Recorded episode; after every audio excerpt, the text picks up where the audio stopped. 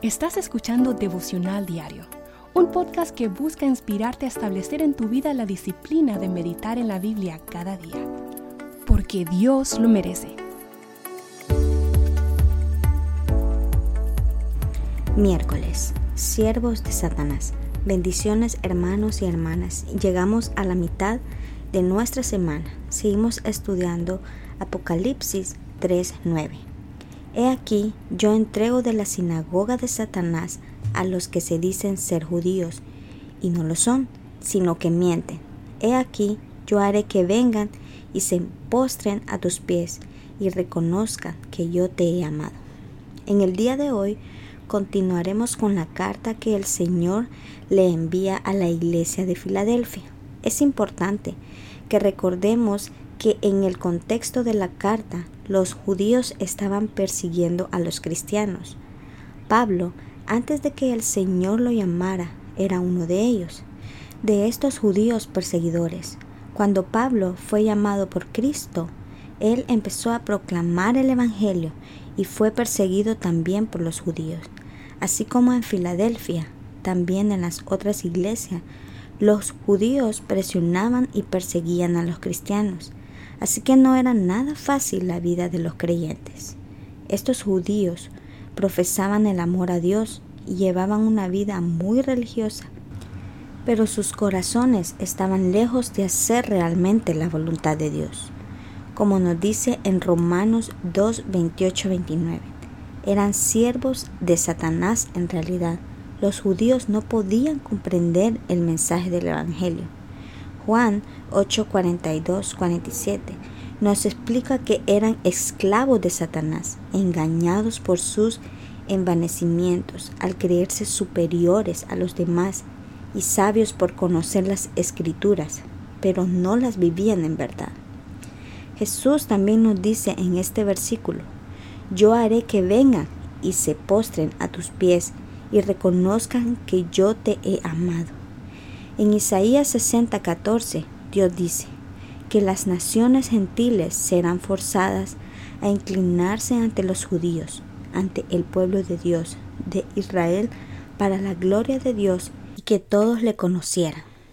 Asimismo, en Isaías 49, 24, 26, cuando comparamos las promesas hechas por Dios para el pueblo de Israel y las que vemos en el versículo de hoy de Cristo para su iglesia, podemos confirmar una vez más cómo la iglesia de Cristo es el mismo pueblo de Dios.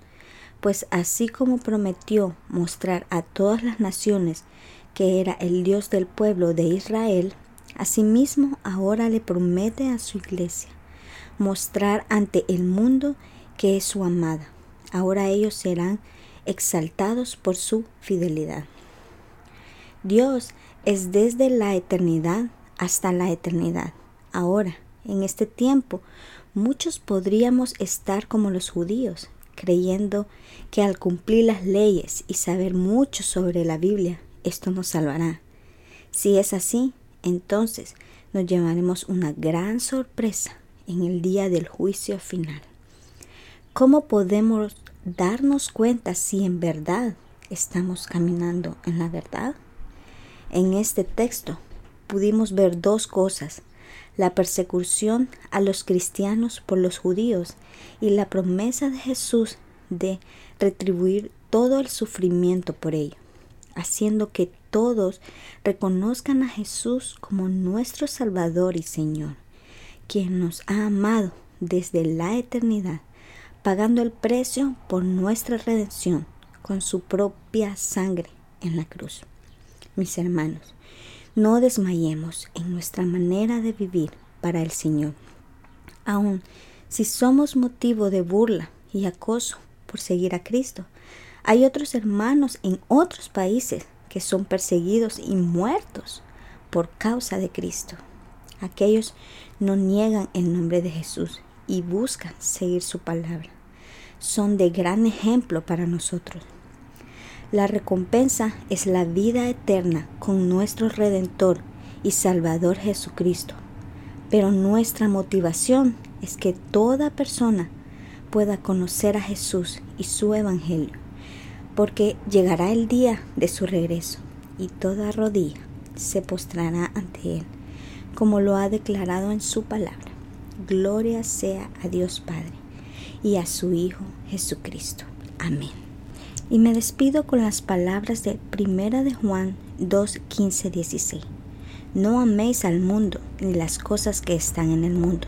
Si alguno ama al mundo, el amor del Padre no está en él. Porque todo lo que hay en el mundo, los deseos de la carne, los deseos de los ojos y la vanagloria de la vida, no proviene del Padre, sino del mundo. Dios te bendiga.